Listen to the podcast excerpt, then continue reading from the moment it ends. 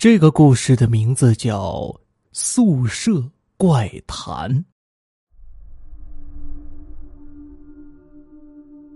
大一刚进校的时候，分配宿舍，我被分进了四个人一间的小宿舍。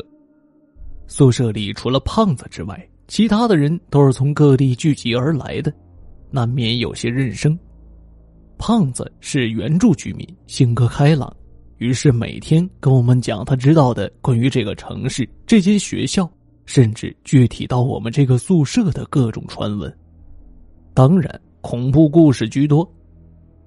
我们的宿舍在四楼四零幺，也就是说把头的第一间房间。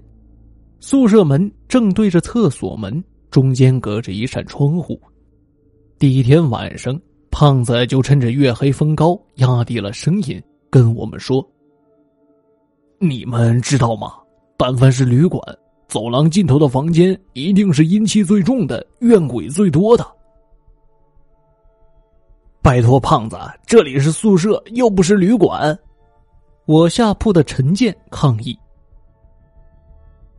什么宿舍、旅馆啊？那不都一样吗？不都是自己的家，都是别人的暂住地。宿舍怎么了？”一到放假的时候，一个人都没有，整栋楼都阴森森的，孤魂野鬼什么的最爱来了。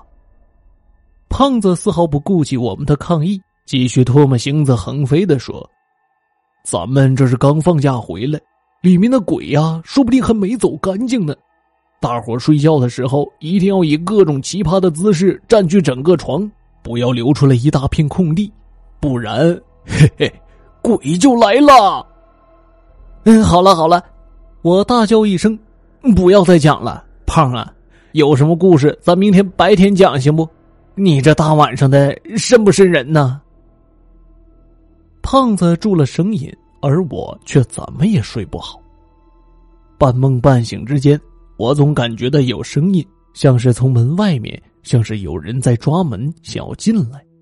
我浑身动弹不了，只能任由思绪在飞。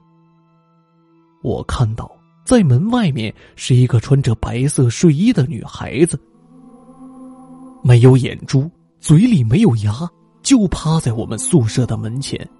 然后又是厕所，厕所的灯点着，有人吊在灯架上，背对着我。正当我不知道怎么办才好的时候，没有窗户的厕所突然刮了一阵风，身体转了个个儿，我发现。那正是我自己，吊在架子上的我自己突然笑了，黑色的血水从裂开的嘴里面溢出来。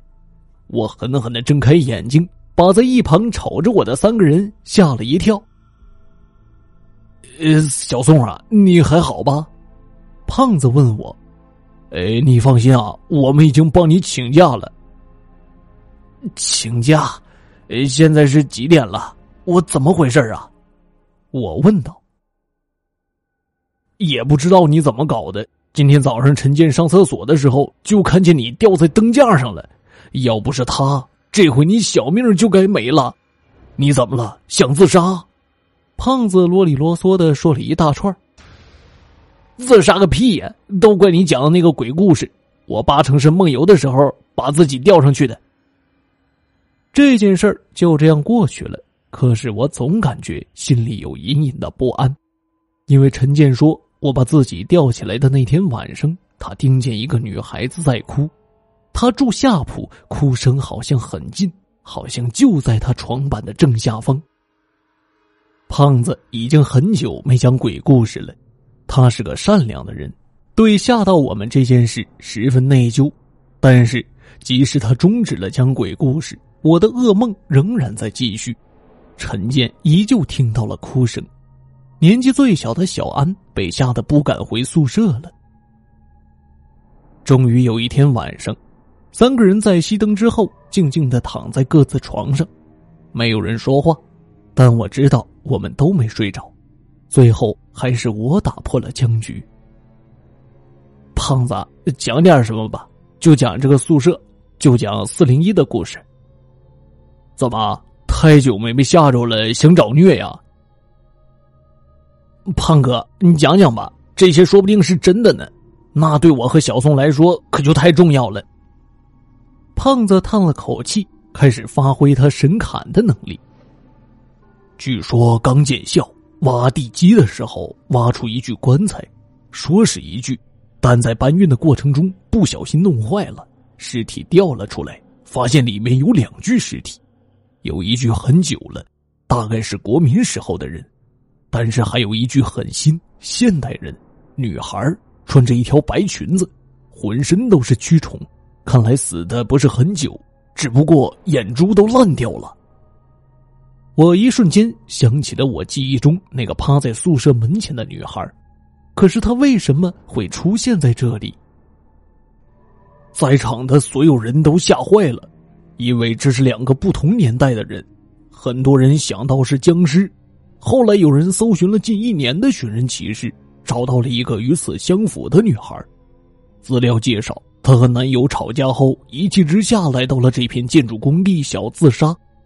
那时他们都念高中，其实女孩本来不想自杀的，因为她的双手向上呈抓握状，看得出来她当时非常想出去，大概是怨气太重了吧。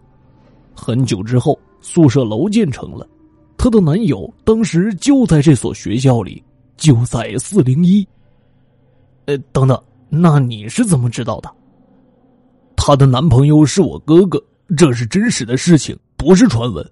我哥哥就是在厕所的灯架上吊死的，他死的时候手里面攥着一个洋娃娃，很小的洋娃娃，上面用黑色记号笔写着他女友的名字。奇怪的是，笔记是他女友的。我本来不想将这些讲出来，因为我也不知道这是怎么一回事而且那个洋娃娃最后消失了。我知道了，陈建一个跟头翻下床，用力掀开了床板。然而，让我们没有想到的是，他的床板中间居然还有一个夹层。拆开后，里面露出了那个破烂的、沾着血迹的洋娃娃。陈建喘着气笑了，他知道终日在他床下哭的是什么了。烧掉那只洋娃娃的时候，我舒了一口气，知道事情要结束了。最近几天，我都过得格外的好。因为一切谜团都已经解开了，但是某一天中午，我回到宿舍，惊奇的发现窗子开着，胖子支离破碎的身体就在窗外的水泥路面上。专家判断他是自杀，并且认为他可能存在因吸毒造成的幻觉。结果，我们几个哥们儿都被叫去做了笔录。在回学校的路上。我知道这绝对不会是胖子的幻觉，事情远远没有结束，因为我在胖子的遗物里看到了一个沾满血的、有着诡异笑容的洋娃娃，看来他不想放过任何一个人。